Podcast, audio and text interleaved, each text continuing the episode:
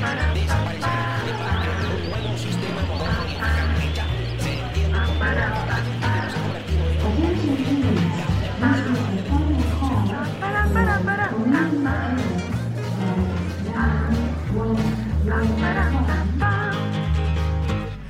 Erasmus, c'est un nom qui fait presque toujours rêver, qui évoque des souvenirs vécus pour certains ou rapportés pour d'autres. On s'imagine souvent des étudiants à l'université partir à l'étranger le temps d'une année scolaire. C'est une vision un peu réductrice d'Erasmus, car le programme européen joue un rôle qui peut être décisif dans les échanges entre les pays sur des sujets bien précis et parfois essentiels.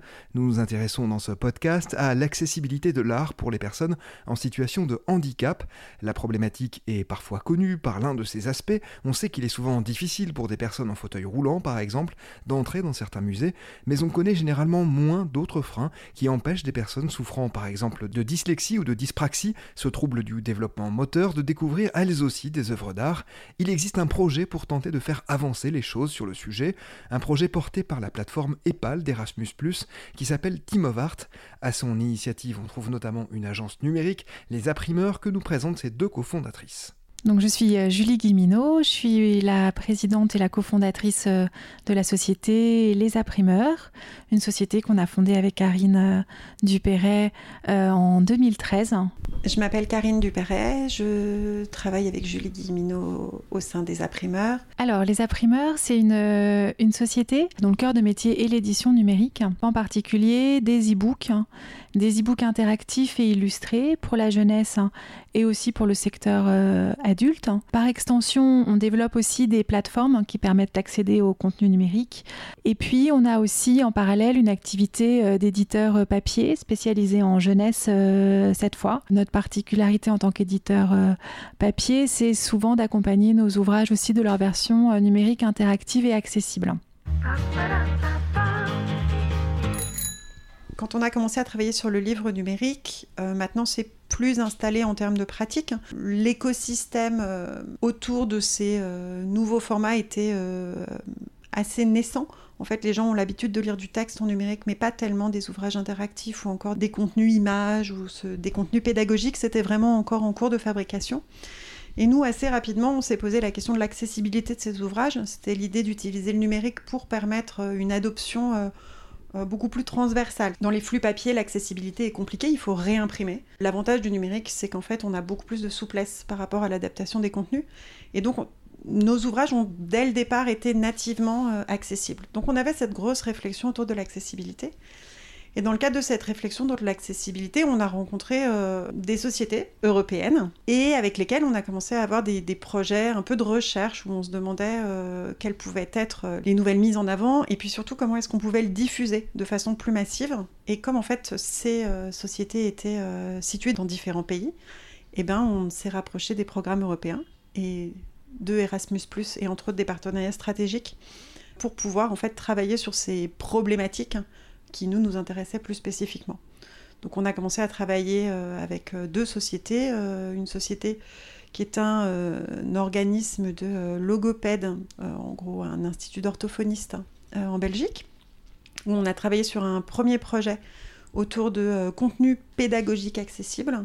Et puis par la suite, on a rencontré d'autres organismes et sociétés qui s'intéressaient aussi à ces problématiques de développement et ces questionnements de euh, comment toucher plus de monde, par quels moyens, euh, comment mettre en place ces outils. et donc, quand on a des problématiques, eh ben, on essaye de trouver de nouveaux partenaires pour travailler là-dessus. Et c'est comme ça qu'on développe plusieurs projets, en fait, successivement les uns à la suite des autres. On peut parler d'OpenSign, effectivement, qui était du coup le, second projet euh, Erasmus qu'on a mené et qui répondait aussi à la question de euh, comment rendre accessible des contenus pour des enfants sourds. Il y a très très peu de contenus euh, disponibles en langue des signes. C'était une thématique qui était nouvelle pour nous. C'est le, projet est né de la rencontre avec une association qui s'appelle Mediapi, qui a soulevé différents problèmes graves, le taux d'analphabétisme chez les personnes sourde qui est très important parce qu'il euh, y a un vrai déficit en termes de, formation adaptée, euh, le manque de ressources, la vision euh, entendante dominante qui pouvait poser problème aussi bien sur le fond que sur la forme des contenus qui étaient, qui étaient proposés. Et donc, on a imaginé ce projet avec eux qui était de monter un magazine d'actualité pour, pour les enfants sourds sous format vidéo avec une langue des signes qui est visuelle, hein, puisque les langues des signes sont nationales, hein, voire régionales. Hein. et donc, en travaillant sur une langue visuelle, ça permet aussi d'être inclusif avec les entendants. Euh, donc c'est une problématique qui était très intéressante. Le dernier projet mené par les imprimeurs avec Erasmus, s'appelle donc Team of Art, avec une ambition mettre l'œuvre d'art et en particulier l'image à la portée de toutes et tous. Team of Art, euh, le point de départ était euh, toujours la question de l'accessibilité, mais cette fois côté euh, accessibilité de l'image. Parce qu'on travaille depuis plusieurs années sur la problématique de l'accès au texte. Il y a différentes solutions qui sont proposées en fonction des troubles du lecteur, que ce soit l'audio, que ce soit des mises en page adaptées, que ce soit en numérique ou en papier. il y a aussi l'image qui est très présente dans nos sociétés. Et par exemple, on peut imaginer que quelqu'un de dyspraxique hein, ou quelqu'un qui serait daltonien ou X possibilités, bien que l'image ne soit pas aussi accessible pour lui que pour une autre personne. Et dans le contexte des musées, ça peut devenir assez euh, criant puisque euh, on se retrouve devant des images qui peuvent être très complexes à, comprendre d'un point de vue purement technique, beaucoup de détails ou des, contrastes qui ne sont pas suffisants ou euh, des histoires de taille. Et puis en plus, après, d'ailleurs, il y a le fond aussi et le, sujet du, tableau. On s'est demandé comment on pouvait euh, travailler sur cette question-là, en plus de rendre des cartels accessibles et un discours accessible, comment on pouvait rendre l'image elle-même accessible? Une première proposition, ce serait peut-être de euh, fractionner l'image, c'est-à-dire que plutôt que de voir apparaître le tableau dans son entièreté et qui pourrait perdre le regard du lecteur ou on ne sait pas par quel bout prendre le, tableau, et eh bien de commencer par euh, petit bout par petit bout, d'introduire par exemple, euh, c'est un tableau figuratif, euh, les personnages principaux, faire naviguer le regard dans le tableau, donc avec des zooms, des dézooms, enfin ce que les fonctionnalités numériques nous permettent de, de faire aujourd'hui pour s'imprégner de l'œuvre, écouter une histoire et s'approprier les éléments de l'œuvre et être amené à découvrir l'œuvre à la fin de cette promenade euh, visuelle. Et donc c'est comme ça qu'est né le, projet et cette idée d'utiliser les codes de la bande dessinée défilée, de mettre ces techniques au service de la présentation de tableaux on produit une plateforme, la plateforme de Team of Art, qui va regrouper euh, différents types de ressources, 120 tableaux tirés du patrimoine euh, européen, donc commentés, accompagnés de dossiers pédagogiques hein, qui permettent hein, d'aborder des thématiques hein, et de proposer des parcours d'une dizaine d'œuvres euh, à chaque fois. Il y a aussi des fiches pratiques hein, qui seront là plutôt des, un principe de bonne pratique, euh, conseils, recommandations euh, pour euh, adapter par exemple d'autres œuvres, mettre en page, quel logiciel utiliser. Voilà, un volet très, très pratique, très kit. Un guide d'implémentation du projet. Donc là, c'est plutôt à destination justement des professionnels des secteurs muséal et culturels au, au sens large. On a un dernier euh, onglet ressources avec un glossaire.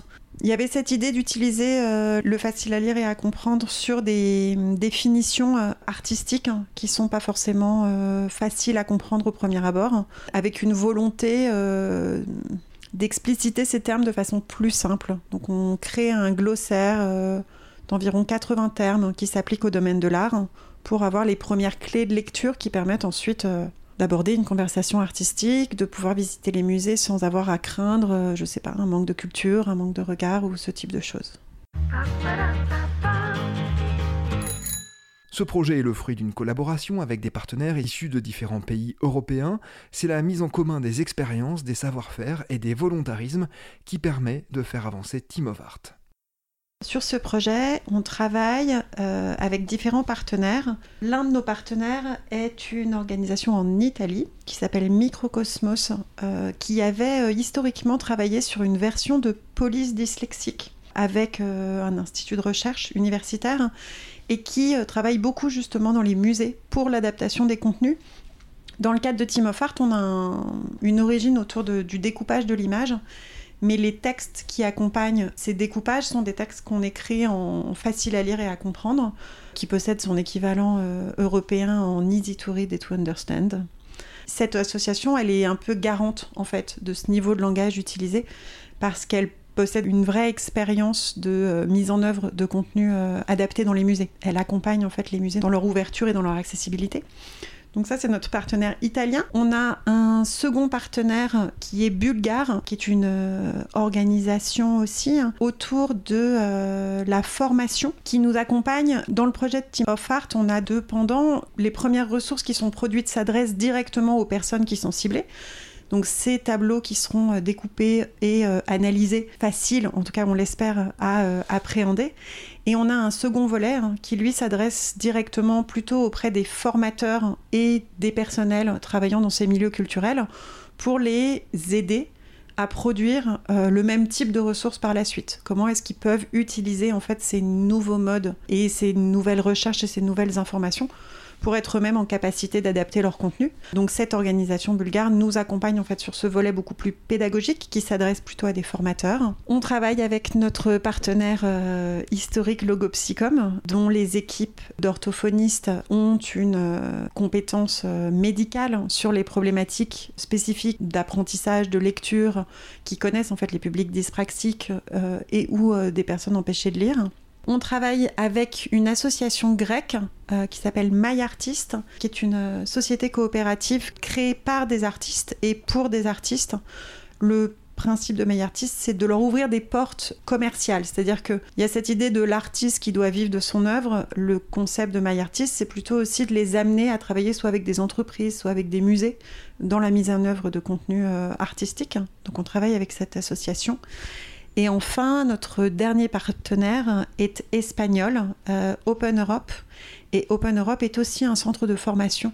Et donc pour accompagner euh, la formation tout au long de la vie, euh, plutôt auprès des personnes travaillant dans le domaine culturel.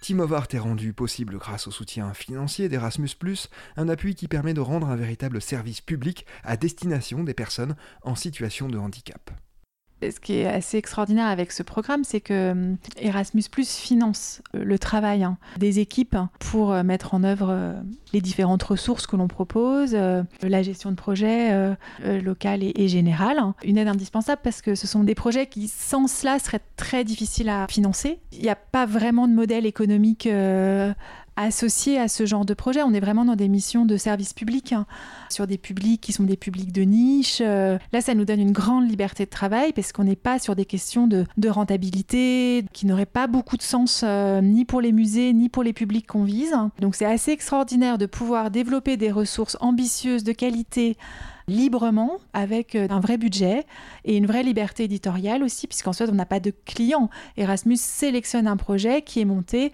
par différentes euh, organisations et n'intervient pas sur la ligne éditoriale du projet, ce qui est extrêmement agréable aussi.